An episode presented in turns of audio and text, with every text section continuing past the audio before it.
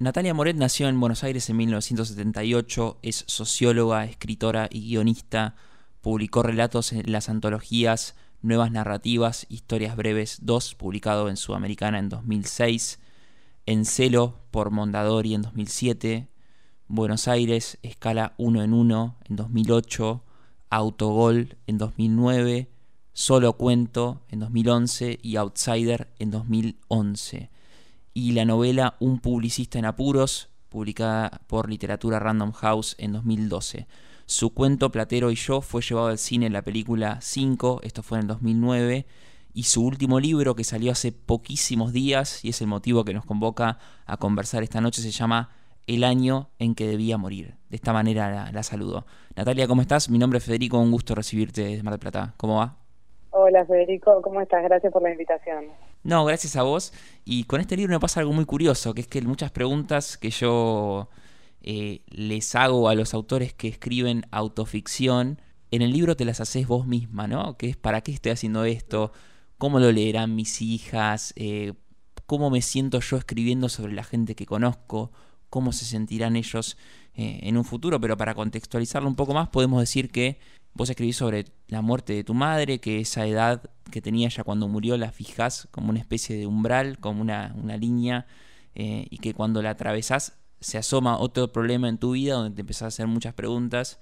Varias preguntas las acabo de, enumerar yo, pero cómo fue eso de eh, indagar cómo será la salida después del libro eh, y en lo más íntimo qué significa para vos escribir, que creo que también es otro de los temas de este libro. bueno, a ver, eh, ¿cómo será esto de lo que me preguntaste primero, ¿no? La salida del libro y cómo será leído. O sea, yo no es la primera vez que, publico y de alguna manera cada vez que, publiqué, eh, bueno, me hice esa pregunta, ¿no? O sea, creo que, que todos los que eh, tal vez nos dedicamos, eh, no sé, al, arte de alguna manera o creamos algo y lo ponemos después a disposición de otro, ¿no? Como algo bueno que uno entrega al mundo y que el mundo puede cuidar, maltratar, ignorar, ¿no? O sea, o sea es un poco eh, inmanejable lo que vaya a pasar con eso una vez que uno lo terminó y, lo dejó ir eh, con vida propia. Entonces, esa pregunta siempre existe y en este caso, bueno, o sea, me, me moviliza un poco más porque, como dijiste vos, esto es autoficción entonces hay lecturas eh, que, bueno, que tampoco yo voy a poder controlar ni, ni, prever, pero que me afectan como en mi círculo tal vez más íntimo, no sé, de familia, amigos. Y como el libro acaba de salir, eh, bueno, yo no sé todavía qué, qué va a pasar. Eh, también es cierto que hay mucho, o sea, yo la novela la escribí, te podría decir, en dos momentos. Un primer momento que no era una novela, en realidad yo estaba atravesando algo difícil para mí, eh, que, era esta espera ¿no? de la biopsia, y bueno, como marcaste vos, la, edad de muerte de mi madre coincidía con la edad que, yo tenía al momento de tener que esperar ese estudio que me dijera si yo me, me, había enfermado igual que mi madre de la misma edad o no, que era un miedo ¿no? que yo tenía. Entonces, eh, para, para esperar eso, empecé a escribir cosas que no estaban destinadas para nada eh, para salir de, mi computadora, ¿no? Y en algún momento empecé a sentir que tal vez había ahí eh, material interesante que yo iba a tener que modificar eh, mucho. Eh, y entonces, en ese, segundo momento, que es la escritura propiamente, usando este primer material biográfico, yo traté, ahora bueno, me dirás vos, a ver qué te parece, pero traté de construir una novela, ¿no? Eh, entonces, en estas lecturas que harán quienes me conocen o mi círculo familiar y de amigos, bueno, por ahí hay cosas en las que no se reconozcan o algunas cosas que yo usé y que, bueno, eh, como hacemos siempre los escritores, eh, digo, cambié datos, nombres, características para, bueno, al final poder igual decir, ¿no? nuestra verdad, ¿no? Sin que eso sea como exponer tanto a otros. Em, entonces, bueno, es un misterio y, bueno, y te mentiría si te digo que, no, no es que me preocupe, pero, pero bueno, sí, estoy un poco a la espera, ¿no? Y un poco inquieta, eh, pero creo que tiene que ver con que eso, con que acaba de salir, van a pasar los días y bueno, y ya, ya el, como el libro hará su camino y, creo que, que no va a ser muy distinto de lo que pasó otras veces, ¿no? Aunque en este caso puntualmente sea eh, más claramente autobiográfico. Eh, eso por un lado. La otra pregunta que, que me habías hecho Ah, eh, tenía que ver con, con, el proceso, ¿no? sí, sí, sí. Sí, sí, bueno, bueno, y te sumo una, te sumo un condimento más, porque el libro está atravesado por una mudanza. Vos te mudas de una casa de Vicente López a un ámbito totalmente rural y ese salvajismo en, los animales, en lo que te rodea, termina siendo, me parece a mí, como una búsqueda salvaje de, tu pasado, ¿no? Porque uno, uno no ve una protagonista pasiva que se sienta a tomar el té y a decir qué pasó con mi vida o, qué cosas me pasaron, sino como que hay una eh, un traqueteo donde vos todo el tiempo querés buscar mucho en, lo, que te pasó. Eh, ¿Crees que esa mudanza o, ese, o esa idea está rodeada por tormentas de viento, por un refugio, eh, también ayudó al vértigo de la novela? Eh, sí, o sea, creo que el, el entorno, eh, de alguna manera medio como paradójica, tan abierto, eh, ayuda a la protagonista a, bueno, a encerrarse más eh, en ella misma, ¿no? Entonces, afuera, digo, está el horizonte, está todo como lo, lo abierto y amplio y, y, la naturaleza, y ella está como recluida de esa misma vida eh, para revolver, buscar, recuperar, ¿no? Porque hay un olvido, hay algo que, que, se borró, o sea que em, yo me, me, di cuenta mientras escribía que, bueno, hay una coincidencia con, con mi otra novela, que o sea, no es para nada autobiográfica y que es un thriller y bueno, tiene, o sea, eh, pocos puntos de, contacto aparentes, pero muchos en lo profundo, ¿no? Donde el protagonista de la, de la novela anterior también arma todo el mundo de su conflicto alrededor de un agujero en la memoria, ¿no? De, la noche más significativa de su vida. Y bueno, eso me resultó sorprendente. Eh, en el libro en un momento eh, digo que, que Abelardo Castillo dice que el estilo no, no es algo que uno busque, sino que es algo que uno padece, ¿no? Mm. Y, y entonces, o sea, el encontrar estas repeticiones, o sea, cuando uno tal vez está intentando escapar, ¿no? De hablar de lo mismo, para darse cuenta que terminan yendo de distintas maneras siempre al mismo lugar, eh, también, o sea, fue algo que apareció en esta búsqueda. Y lo que yo intenté eh, fue construir la novela haciendo un anclaje en, ese mecanismo, ¿no? O sea, la novela es una novela que de alguna manera se escribe a medida que uno la lee, o esa era mi intención, ¿no? Eh, poder acompañar a la protagonista en el proceso de la escritura, que es a la vez el del descubrimiento y eh, el acto de recuperar barra construir esa memoria, ¿no? Y esa en una lectura, ¿no? Porque al final la memoria cambia porque cambian las lecturas. Eh, y entonces lo que yo quería provocar era el efecto de, bueno, sentir que ese viaje que uno como lector estaba haciendo lo hacía al mismo tiempo que, que la escritura y que iba descubriendo junto con la protagonista lo que ella descubría, ¿no? Y, que eso es el andamiaje que hace posible la existencia de la novela, ¿no? Como si fuese también eh, un, un documento de su gestación. Un Google Drive de la novela. Eh, no, no, o sea, si te mostrara el Google Drive, te morí, porque, o sea, como fue algo que, que surgió, o sea, es la primera vez que yo escribo algo que, bueno, que digo así claramente, todo, ¿no? Es autobiográfico, pero acá es mucho más claro. Y, y entonces, o sea, las, las, notas eran, o sea, muy eh, caóticas, muy, y, y, muy poco aptas para eh, salir de, mi material íntimo, ¿no? No tenían un trabajo eh, literario. Entonces, el Google Drive era realmente, eh, no sé, o sea, aterrador. Cuando yo tuve que sentarme con todo lo que tenía y decir, bueno, o sea, yo sé que está acá, yo sé que acá está el libro que yo quiero hacer, pero ¿cómo lo hago, no? E, ese ese momento fue, sea, fue divertido, me lo disfruté, pero fue difícil. Y bueno, y ahí me ayudó mucho. yo hablé con, bueno, en la, editorial en la que publiqué, yo ya había publicado, eh, pero no en este sello en el que salió la novela. Y entonces hablé con Magalí Echevarne, que, que es la editora de esta colección, mm. y, y, le mandé el material que tenía, hasta ahí, que no era todo. Y le dije, Maga, yo te juro que el resto es así, y le conté un poco y, y lo tengo, está acá. Pero si yo no tengo un deadline para publicar, yo temo quedar en este como agujero negro eh, dando vueltas para siempre. Y ella leyó el material y hizo algo muy riesgoso que es, eh, o sea, ponerme en, en la agenda de las publicaciones sin tenerlo todavía, ¿no? Como que fue un gran acto de confianza que a mí me ayudó un montón a poder eh, avanzar en línea recta, ¿no? Em, y, bueno, y ahí se formando el, el, rompecabezas siguiendo esta idea, ¿no? Que es algo que es como el artificio más literario que yo, eh, podemos decir, inventé después. Pero lo que a mí me pasó, eh, como en ese primer momento, eh, fue en términos personales como un antes y un después en mi vida, porque bueno, yo había un duelo que no, no tenía resuelto, que es el de la muerte de mi madre, y yo lo procesé y terminé de laboral eh, en, en, ese momento.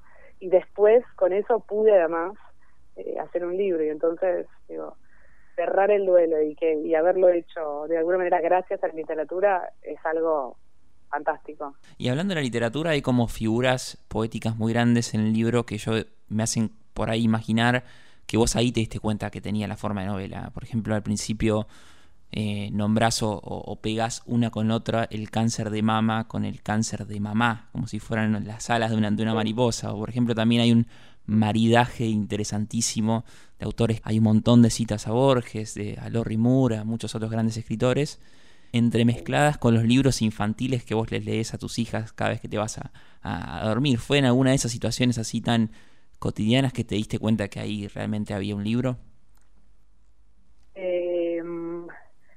Sí, eh, o sea, no, sé si fue como en, en lo cotidiano que me di cuenta, pero cuando me di cuenta de que había un libro, también me di cuenta de que yo necesitaba como insertar ese, eh, como esa, esa elaboración eh, en un punto como tan racional y reflexiva que yo estaba intentando hacer, muchas veces a partir del instrumento del lenguaje, ¿no? Esto como dijiste, cáncer de mamá, eh, cáncer de mama, cáncer de mamá, fue algo que, efectivamente, o sea, cuando yo tuve que hacerme una biopsia, a mí, o sea, esto puede parecer muy loco eh, para alguien que no le haya pasado, de hecho, con, con mi pareja, cada vez que lo hablo me dice, pero yo no puedo creer, ¿por qué vos podías estar tan segura, ¿no? De que eso era como el umbral, ¿no? Tu sentencia de muerte, los 42. La verdad, no lo sé, pero estás hablando con con gente que sufrió pérdidas de sus padres a edades jóvenes, que no es lo mismo que, digo, cuando un padre, siempre es triste, ¿no? Pero una, un padre, una madre muere eh, ya en su vejez, uno está como, bueno, esto es parte de la vida, pero cuando ocurre fuera del momento, parece, ¿no? Aunque nunca sea fuera del momento, eh, bueno, tiene un efecto a veces más traumático, ¿no? Y en mí como que, bueno, operó una, una marca para la que yo estaba segura. Y entonces como mi mamá había muerto de cáncer de pulmón, cuando me mandaron a hacer la biopsia y era cáncer de mama, yo dije, no, pero acá hay algo mal, porque el mío tiene que ser de pulmón también, ¿no? ¿Cómo, cómo puede ser que yo estoy acá modificando, ¿no? Y cuando apareció el, juego de palabras con mamá y mamá, creo que ese momento fue como, o sea, yo ahí me asusté, porque claro, me asusté porque dije, bueno, yo no puedo estar construyendo esto, porque yo no quiero que esto ocurra, este fantasma, ¿no? Yo necesito desarmarlo porque sé que de alguna manera es pensamiento mágico, aunque también sé que las palabras son poderosas, ¿no? Y que uno crea cosas con las palabras. Eso es lo que hago, ¿no? Eh, y entonces creo también en eso. Y, y ahí eh, me saltó como una alarma en la que yo dije, bueno, yo necesito eh, esto desatarlo para transformarlo en otra cosa. Y ahí me di cuenta que lo cotidiano tenía que funcionar eh, como el escenario en el que se iba a implantar el arco de la protagonista, ¿no? El recorrido por su pasado y esta esta búsqueda eh, de, comprensión, ¿no? Entonces ahí yo, yo siempre escribo un diario, tomo notas, soy muy obsesiva con eso porque eh, porque sé que uno después se olvida, ¿no? Y el, el material con el que trabajamos los escritores es eso, es lo que, que bueno, por ahí las personas que no escriben desechan de la vida. Un escritor, para mí, no, no puede darse ese lujo, tiene que recordar y no puede confiar en su memoria. Entonces hay que registrarlo todo, ¿no? Entonces yo eh, siempre tomo notas, así que tenía mucho material de, eh, de, mi vida, de mis días acá, de, de, mis conversaciones con mis hijas, que algunas ahora, otras otro tiempo, ¿no? Eh, y bueno, y un poco yendo a mi libreta, como cuento ahí, que, entro como a mi libreta a buscar como entraba tipo en la cava, donde está toda la basura, ¿no? Para mí hay algo de esa imagen de, de la basura de lo cotidiano, que, que bueno, bien, o sea, como unido, enlazado con algo nuevo, puede transformarse en algo poderoso.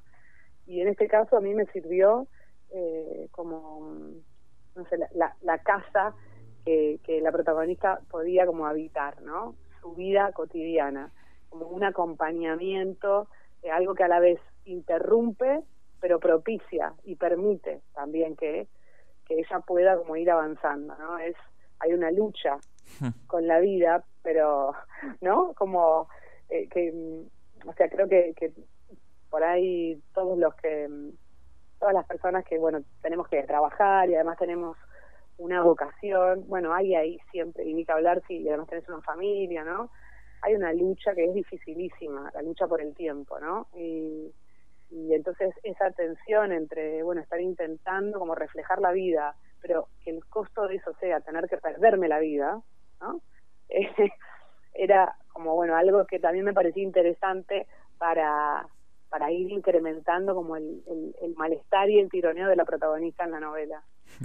Me gusta mucho esa idea de la protagonista de tomar el toro por las astas, de manejar el tiempo, que hasta se nota, como tengo una marca en el libro, la página 91, eh, pequeña muestra gratis del año en que debía morir, donde a la hora de leer un informe clínico, la protagonista lo hace de una manera eh, bastante poética. Cuatro días después retiré el sobre blanco que estoy viendo ahora, leo el informe cortando las oraciones mentalmente, creando un poema oncológico. Y ahí donde hay un diagnóstico médico, de pronto hay poesía. ¿Esto forma parte de tus anotaciones diarias o, fue una, una reescritura de, del libro y, de los, y de tus días, cómo pasaban, que justamente lo, le encontraste esa, esa vuelta? Eso, eso fue o sea, yo, yo ahí, algo que, intenté, a ver, porque era un libro, o sea, era un tema denso, un libro denso, eh, y a mí, si hay algo que me gusta, que tenga un libro o una persona, o no sé, mi vida, es una mirada con, con humor, porque creo que es la forma en la que, bueno, uno sigue adelante, ¿no? Y, y entonces al leer el, el, el o sea, el, informe eh, de la biopsia, que básicamente lo que decía es, bueno, hay que descartar que sea maligno, es, o sea, el terror eh, de todas las mujeres, me parece, a la hora de ir a hacernos estos estudios de control que, bueno, que por suerte existen, ¿no? Para poder prevenir eh, esta enfermedad terrible, ¿no? Pero lo que uno no quiere que le digan es justamente eso, y bueno, y ahí yo tenía ese informe que me decía lo que yo no quería que me dijeran, ¿no? y, transformarlo en poesía para mí era, bueno, una, una pequeña rebeldía o una, una resistencia contra esa muerte, ¿no? Que, que amenazaba con, mm. o sea, en, en, esa en esa operación que hacía que aquello eh, terrorífico pudiese tener también cierta belleza. Mm. Eh, así que sí, bueno, un intento de ponerle un poco de, humor. Tengo la última pregunta para que todos los, los, los, oyentes puedan descubrir esta historia eh, en el libro, leerla, eh, que como decías vos en tiempo real y ver cómo va eh, modificándose tu realidad y cómo hay una lucha ¿no? interna y externa en, lo que le pasa, cómo se refleja en el año en que debía morir. En un momento me anoté otra frase, va, me anoté varias, pero una que me, que me quedó resonando es, en cierta forma, escribir es desaparecer. ¿Qué desapareció de tu vida o qué cambió de sentido a la hora de, escribir y de luego publicar este libro? Eh, ¿Qué desapareció de mi vida después de, de haber terminado este libro? Bueno, de alguna manera, tal vez la forma conocida que había tomado ese fantasma. Uno tiene que estar alerta, ¿no? Porque el fantasma, cuando uno le, ve como el truco atrás, por ahí ya no asusta, pero el fantasma insiste y vuelve de otra manera, ¿no? Hmm. Pero hay algo que, que me atacaba que ya no me va a poder atacar igual. Eso, eso yo lo pude desarmar. Por supuesto, nadie está a salvo. Eh, y, si hay algo, o sea que, que también el, el libro me ayudó a desarmar de una forma positiva, es esta idea de la, de la certeza absurda, ¿no? Porque, o sea, que yo, que yo estuviese segura de, de, esta, de este umbral, de esta sentencia, de alguna manera también es tranquilizador, porque es tranquilizador creer ¿no? que uno puede tener certezas. Y, y el recorrido, bueno, lo, lo, que hizo desaparecer de mi vida también es eh, la última ilusión que yo tuviese acerca de alguna certeza. Y eso es eh, angustiante de una manera nueva, ¿no? Como desapareció y formó unos fantasmas y me puso frente a los ojos otros, que todos sabemos, ¿no? Todos sabemos que un día vamos a morir, pero una cosa es saberlo y otra cosa es como comprender realmente eh, que la vida cambia de un momento a otro y que no hay certezas, ni, ni buenas ni malas tampoco, ¿no? De, entonces, eso desapareció. Y, y bueno, y considero que, que escribir es eh, desaparecer de alguna forma, por esto que, que mencionaba antes, ¿no? De cómo, bueno, hay una competencia. Eh, o sea, uno para, para escribir tiene que haber vivido. Por vivido entiendo no solo la experiencia como propia y física, también leer es eh, vivir, ¿no? Leer otros autores, ver películas, escuchar música, estar con otros eh, en el mundo. Todo eso nos va constituyendo como sujetos. Uno necesita haber vivido para tener una idea sobre la vida ¿no? y poder escribir sobre algo. Pero entonces, para poder escribir, uno necesita retirarse, desaparecer de esa misma vida que lo demanda, ¿no? Eh, y, y entonces yo creo que, cuando realmente eh, uno logra conectarse con el proceso creativo, eh, el efecto es parecido al de la desaparición. Uno, o sea, tu cuerpo está acá, pero realmente, o sea, vos estás viviendo en otro plano, que es el, el plano de, de la creación, de la, de, la imaginación, o sea, que se parece a este mundo, pero es otro, ¿no? Eh, y, y bueno, y, o sea, y hay que, qué sé yo, es un equilibrio complicado. Eh, por ahí para para otros escritores mm, no, ¿no? Pero para muchos, sobre todo, bueno, los que tal vez queremos, eh, en el caso de las mujeres, o sea, pasa mucho, no sé, em, la, maternidad, los hijos, o sea, es una, es una eh, tarea barra vocación, barra, eh, como, no sé, lo, lo más importante por ahí que me pasó en mi vida, pero en un punto me exige de, una manera que si yo permito que eso avance, bueno, no puedo también continuar con aquello otro que me constituye, que es la necesidad ¿no? de la escritura para, bueno, a, través de la literatura poder como entender, conocerme más eh, y bueno, y eh, encontrarle como humor y un sentido a lo que no tiene sentido, ¿no? O sea, esta, la literatura da como la ilusión de, de control uno arma un mundo, pone unos personajes y las cosas ocurren como las planea. Todo lo contrario a lo que pasa en la vida. Es súper tranquilizador, ¿no? Eh, y bueno, y, ese equilibrio entre estar y no estar, eh, es una lucha constante que nunca se resuelve, ¿no? Y, bueno, yo lo, lo acepto, o sea, es así, me gusta, eh, hay momentos en que, en que es difícil, pero, pero es así o no es, ¿no? Entonces, bueno, tendré que aprender a lidiar con mi vida y poder seguir escribiendo. Eh, Natalia, te agradezco mucho tu tiempo, gracias por el, por el testimonio, recomiendo muchísimo este libro, El año en que debía morir, no me gustó solo a mí, sino que tenés unas frases en la contratapa hermosas de Mariana Enríquez y Luis Chitarroni sobre, sobre la obra, eh, y bueno, te agradezco mucho y lo mejor para, para el recorrido de El año en que debía morir, que es un, un título de la colección Cerca de la Verdad de, Ediciones B, que es muy pero muy interesante y siempre la van a reconocer en librerías porque tiene tapas preciosas. Bueno, Federico, muchas gracias a vos por tu tiempo. Hablamos con la escritora Natalia Moret, ella también es socióloga y guionista, su último libro se llama El año en que debía morir y se consigue en todas las librerías del país.